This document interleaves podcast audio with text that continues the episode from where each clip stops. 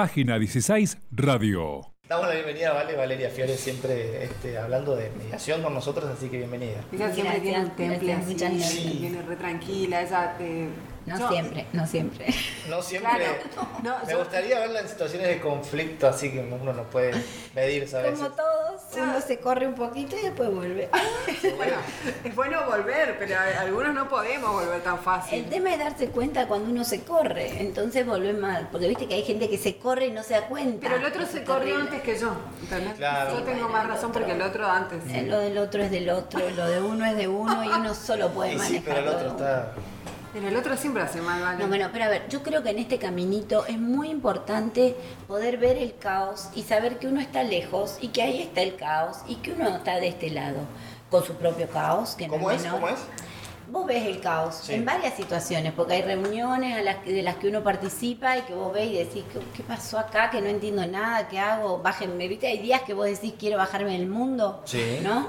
Y, y bueno, así está bueno distanciarse del caos, no engancharse, digamos, uno no es ese caos. Poder poner distancia, uno a veces tiene su propio caos, que ya es suficiente para poder trabajarlo, para poder estar en eje, para no actuarlo, para ver, bueno, ¿qué hago con todo esto que me resuena? Entonces está bueno poder poner esta distancia. Yo no soy eso. Lo miro con distancia, lo veo, pero yo actúo por mi lado. Me parece que, que si no, no podemos avanzar hoy por hoy como está todo. ¿Se puede parar? Porque... Y se, se tiene que parar, porque si uno, si uno mide la sociedad, eh, yo cuando doy charlas y demás, a veces empiezo preguntando cómo está la sociedad. Las respuestas que encuentro en cualquier clase de auditorio, eh, sea con la gente de penitenciaría, sea con, digamos, distintos ámbitos, distintas localidades, y todos te dicen la sociedad está dividida, violenta, agresiva.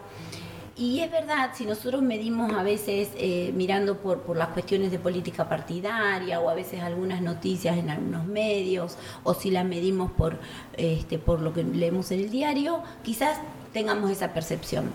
Ahora, cuando uno mira más de cerca, Mm. yo después de un rato digo, bueno, ahora levanten la mano en este auditorio las personas que son felices. Y la verdad es que todos levantan la mano. Entonces ahí se produce la dicotomía. Tengo seres felices, pero tengo sociedades angustiadas. Eh, yo creo que eh, gran parte del trabajo que, que aprendí mediando y aplicando estos métodos es el empoderamiento de las personas, que implica hacerse cargo de tu propia parte en el caos y que la sociedad que queremos o la que criticamos es la que formamos nosotros. Entonces, siempre insto a mirar más de cerca porque es difícil odiar cuando se mira de cerca. Es muy fácil odiar a los del otro bando cuando miro de lejos, pero cuando yo me acerco, comparto un mate y te pregunto, ¿qué te pasó que reaccionaste de esa manera? Claro. Te pregunto, ¿qué, qué te pasó esta mañana? Y trato de entender, por más que no coincida, Sí. es difícil odiar cuando se mira de cerca. Ajá. Entonces, por eso digo, nos distanciamos del caos y trato de entender sin juzgar, mirando, decir, bueno, ¿qué le habrá pasado que reacciona así? Que no puede sostener una conversación. Yo esto lo trabajo con los adolescentes, incluso con mis hijos. El, la- la- la- el bajo nivel de tolerancia a la frustración, vos los retás o les decís algo, los corregís, Sí. y enseguida se frustran. O- y esto pasa con los adultos también. Estás en una conversación y hay alguien que no coincide. Ah, dejá nomás. Y e- ¿viste? exactamente, entonces eh, el empoderamiento y nuestra capacidad implica, ¿sos capaz de sostener conversaciones? Mm. Es muy difícil terminar una conversación difícil, porque iniciar iniciamos todo. Sí, Es Y después, ¿qué difícil terminar pasa? una conversación difícil. Exacto.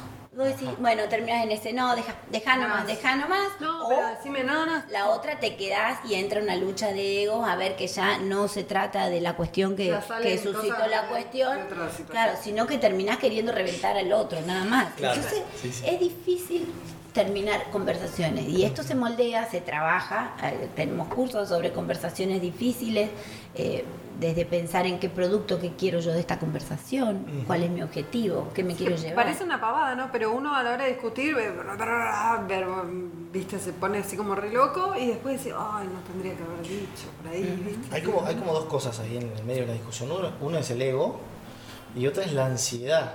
¿No? Es decir, bueno, Querer tengo, tengo todo. objetivo claro, quiero llegar al punto que yo quiero llegar y, y- y si no llego ahí, me enojo, me voy, digo lo que se me canta y punto, termina ahí. Que, que ¿no? el otro no te entiende. ¿Cómo no me entiende? Viste que uno se pregunta, pero ¿qué no me entendés? Estoy siendo clara, claro, pero el otro tiene otra visión, está de otro lado.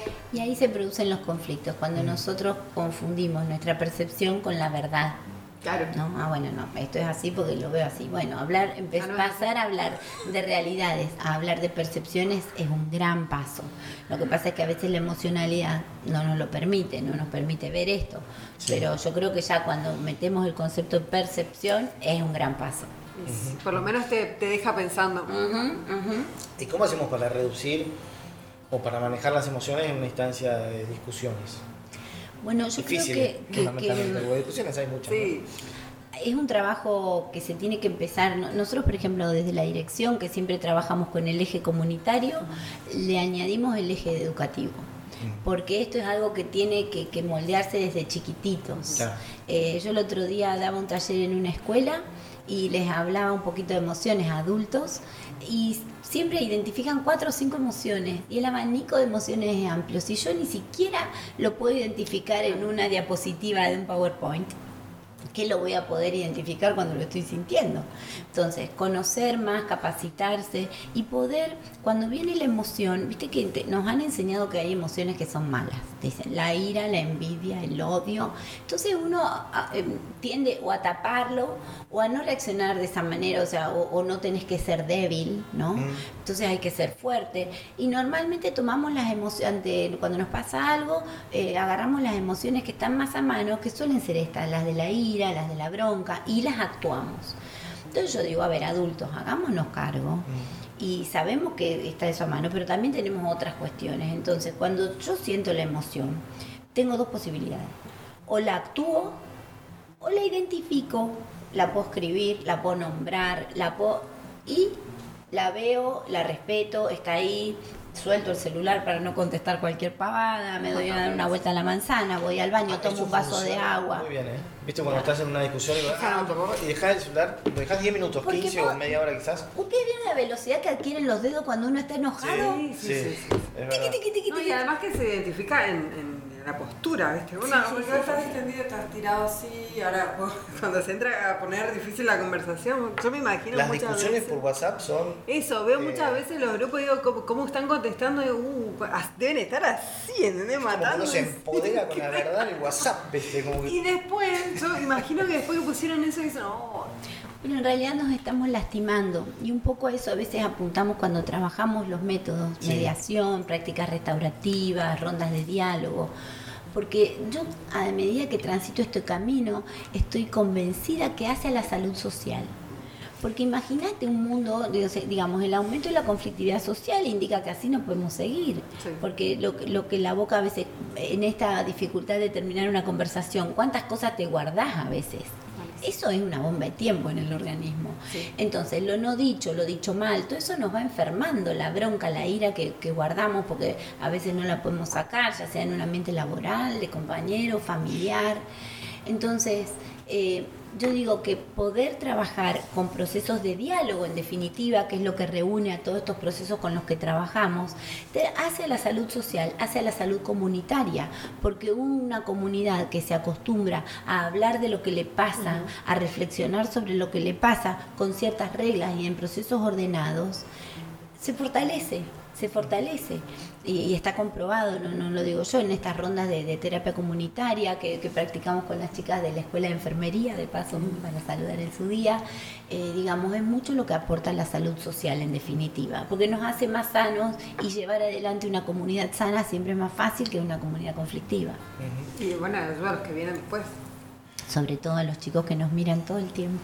Está- estamos muy tapados de intolerancia con esto que decíamos, incluso yo tratando de distanciarme un poco, de decir, cuando hablamos de la sociedad, la sociedad no, somos todos, ¿no? Pero estamos un poco contaminados de intolerancia, de ese, de ese, de ese enojo ante cualquier cosa, digamos. Sí, yo, yo creo que son varias cuestiones las que hacen a, a esta intolerancia. Viste que está la sociedad como que tocas y reaccionan, tocas Sí. y reaccionan. Creo que por un lado va también por una cuestión de respeto, ¿no? Eh, intolerancia en el sentido de, de poder alojar al otro como un legítimo otro. porque la intolerancia para mí parte de estas personas que a veces ni siquiera te escuchan. El valor, sí. No, no, no. Claro, si yo veo al otro como un legítimo otro, sea quien sea, que por ser un ser humano, yo tengo que escucharlo, puedo esperar. Digamos, hay una cuestión de respeto que no hay que perder, que hay que retomar, a la que hay que volver. Y muchas veces en estos procesos no se tiene en cuenta el perdón. Y muchas, co- muchas veces estas cuestiones empiezan por uno mismo. Respetarnos a nosotros mismos, perdonarnos a nosotros mismos para poder estar como más livianos y, nos, y vamos a ser más tolerantes con el Y resto. hasta hacernos respetar, porque por ahí el otro viene atropellado, viste, no, te contesta mal, y para, para. Claro. Yo no te hablé mal. ¿Qué pasa si hoy cuesta estuvimos, tanto? Porque estuvimos uno- en terapia cinco horas con Valeria? Claro. Voy a mi casa y Sí. viene el otro y, vi- y viene totalmente intolerante, no me quiere escuchar, no, para- no me da artículo con lo que No, yo... y uno se enrosca, ¿viste? Bueno, Porque claro. ahí está. te paré el carro una vez, vos no me, me pará, y ahí ya. Aguanto otra vez, pero a la tercera ya. Claro, la tercera ya está, no, ¿sabes qué? Bueno, viste que, a ver, en este camino... Silbame acá. Hay mucho- Y bueno, un poco esto de que somos lo que vibramos y cuando uno viene con esta vibra, eh, digamos, en diferentes niveles se producen a veces estas cuestiones. Yo creo que hay que sostenerlo y se acomodan las cosas, aunque sea por nuestros hijos. Y si no, poder decidir esto de no, no sentirnos víctimas, ¿no es cierto? De salir de este rol de me hacen, me tocan, me gozan. Bueno, yo alguna vez también- escuché, eh, cada uno está en el lugar que elige. Exactamente. No, Entonces yo puedo ser mi propio maestro y decido que si a la primera que pero volví a el día que me casa... salga otra cosa. No, ni hablar, pero hay que decirlo. Si yo vuelvo a casa y encuentro con eso, y vuelvo otra vez a casa y lo intento por los pibes y me encuentro con eso, y vuelvo y explico y hablo y me encuentro con eso, y bueno, habrá decisiones que tengo que tomar que no son fáciles, que a Sí. veces llevan años, eh, porque obviamente acá, digamos, nosotros lo, lo tomamos jocosamente, pero hay situaciones límites. Cuando hablamos, por ejemplo, de, de violencia de género, Violencia la ruta crítica de una mujer que, que pasa por estas situaciones, a veces lleva años poder darse cuenta que esto no tiene por qué bancarlo y de ahí a que toma la decisión de hacer algo pueden ser años, porque no tiene red, porque hay que empoderarla, por todo un trabajo previo.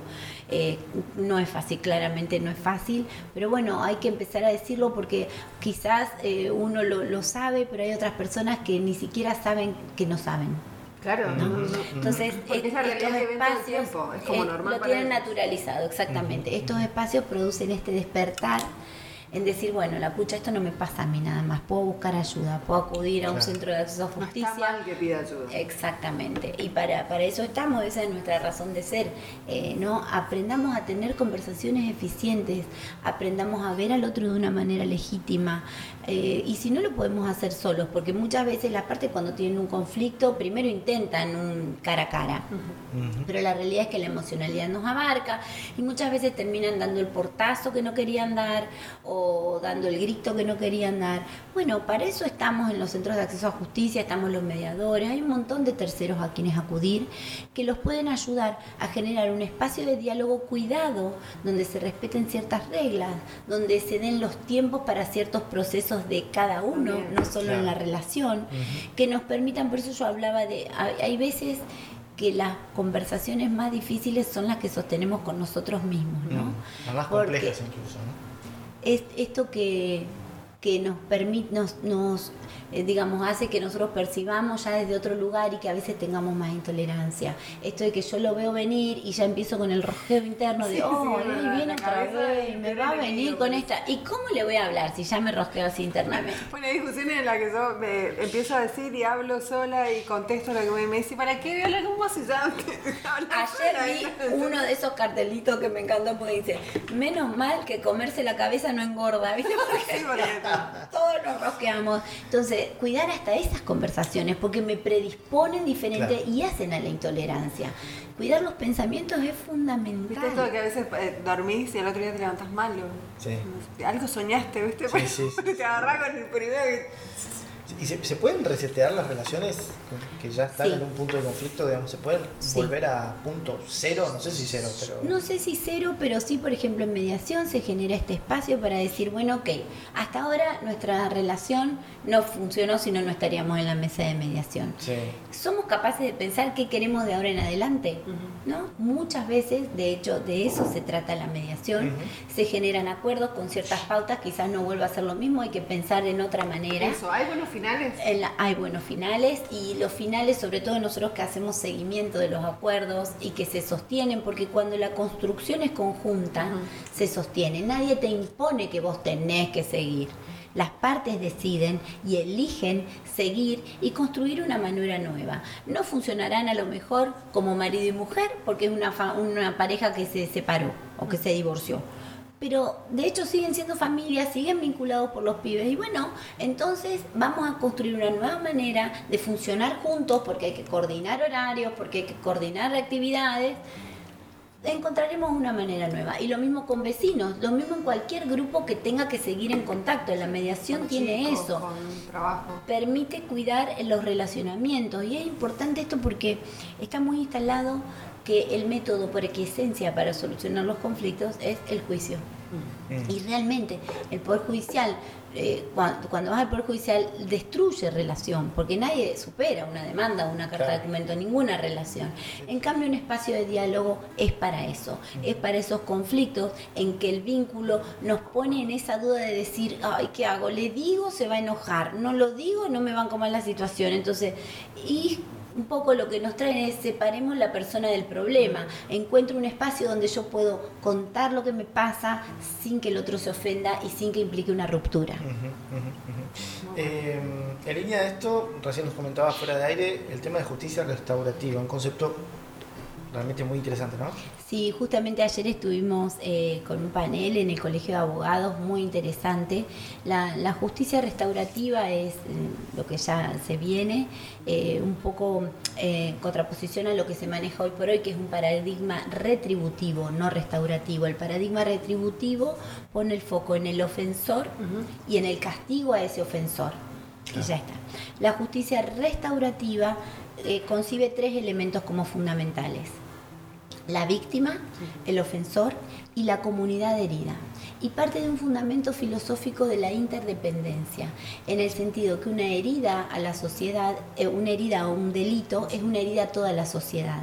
Eh, ¿no? Parte de este concepto que, que habrán escuchado en África le dicen Ubuntu, o que para las escrituras hebreas es el Shalom, o que para los cristianos es el de estar en Dios y actuar en rectitud con el prójimo. Este concepto, los maoríes, que es de donde salen las prácticas restaurativas, le llaman Wakapapa.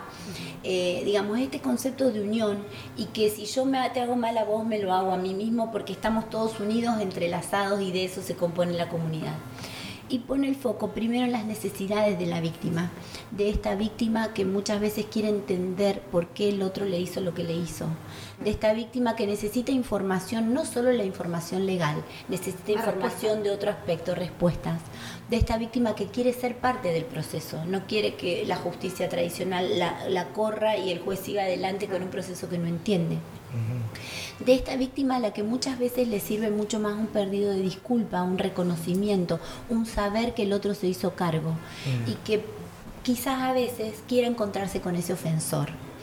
Y por otro lado, un ofensor que muchas veces encontrarse frente a un juez o a la policía le es mucho más fácil que encontrarse frente a la víctima, ante quien no va a poder minimizar lo que hizo. Bien. Y ante quien va, eh, digamos, con este tipo de trabajo, eh, uno puede asegurarse de que esta persona se haga cargo o entienda el impacto que tuvo su accionar en la sociedad y en la víctima. Sí. Un- porque si no partimos de este primer paso que llamamos responsabilidad activa del ofensor, digamos, bueno, vos te haces cargo, ¿entendés lo que generaste con esto? Y ahora generar una acción para sanarlo. ¿no? Que esto se trabaja no solo en la justicia penal, sino se trabaja en las escuelas, se trabaja en todos los lugares donde hablemos de injusticias. Es otro foco, es decir, bueno, ahora hacete cargo y sana. Es decir, nos corremos un poco también del, del- del- de resolver el conflicto justamente con el castigo. Exactamente, porque no lo resolvemos. El otro día cuando pasó en una escuela de posada el tema de, de que había aparecido con droga, atendimos no sé cuántos padres diciendo, ¿los van a expulsar? ¿Los van a expulsar? a ver, si yo excluyo y expulso, probablemente en tres años más, estos que expulsé sean los que le venden droga en la puerta de la escuela a tu hijo que siguen yendo a la escuela. Entonces, no solucionamos expulsando y corriendo, solucionamos rehabilitando. Como que señalando uno puede resolver el problema cuando en realidad no sabes cómo eh, venía la mano, no tampoco te, importó por ahí ver qué pasó. Porque... Si yo sanciono y separo al agresor, cuando salga de la cárcel, sabemos cómo, cómo a veces operan que está el encierro, y voy a tener quizás el que entró por un robo de un celular y va a salir y va, va a escalar el conflicto. En cambio, con estas prácticas, estos proyectos permiten trabajar también con los ofensores, dándole la oportunidad de buscar un proyecto de vida. Eh, se trabaja mucho en esta etapa de vulnerabilidad, que es cuando el ofensor cumple su condena y sale a la sociedad que es, no, digamos, es muy difícil la reinserción porque no puede mantener a su familia, porque no encuentra trabajo, porque es otra vida, y a veces reinciden para volver bajo la protección del sistema penitenciario. Entonces, bueno, en eso el, proyecto puntualmente que, que, estamos concretando, que se llama Segundas Oportunidades, eh, se trata de eso, se trabajó con unas internas a través de un trabajo con rondas de diálogo, se les dieron talleres, estas internas se capacitaron, tienen actividades, tienen manualidades, panificados, eh, plantaciones de moringa y van a comercializar estos productos en el mercado concentrador a partir del sábado que viene, ¿no? este, el sábado 30. ¿Y cuándo empezaron con las prácticas? Eh, no, esto, esto empezó hace años, es, ah, lento porque primero se hicieron rondas a ver cuál era la necesidad, a ver qué pasaba a ver quiénes querían, a ver quiénes se podían hacer cargo. El, primer paso es que el, que el ofensor se haga cargo. Si no hay una, una asunción de lo que yo hice, no, no vamos, no podemos ir por ahí. Entonces, bueno, es un proceso lento porque hubo capacitaciones, porque hubo que formar, porque hay cambios de paradigma, porque hay que pensar hasta cómo se reparte el dinero que ganan. Eh, las internas son las que van a atender el puesto del mercado concentrador. Así que, bueno, ahora ya hablamos de segundas oportunidades, se trabajó en forma conjunta con el sistema penitenciario, los jueces, ADEMIS, eh, Comisión de Prevención de la Tortura, el municipio, somos muchas personas trabajando en este proyecto, que eso está re bueno porque la construcción es conjunta. Y porque el otro día cuando estábamos cerrando los detalles, con los jueces que son los que tienen que autorizar a salir a las internas, todos juntos, yo decía, bueno, ya está, esto es restaurativo y ya está la mediación instalada, la justicia restaurativa, ya está todo esto lo que empezamos hablando hace tantos años y parecía una utopía, ya está. Sí, porque además... Eh, si uno quiere hablar de números, también le sale más barato al Estado después, eh, a, la sociedad. Una sociedad sana es más barata siempre. Sí, sí, sí, por supuesto. Bien, eh, camino trazado entonces, ¿vale? Así es. Recién empieza. Recién empieza esto. bueno, ¿estamos? Eh, no sé, ¿querés que discutamos al aire o...? No, ahora vamos, vamos, a resolver el conflicto que tenemos acá. Gracias, vale. Gracias a ustedes, Página 16. Seguimos en Instagram, Facebook, Twitter.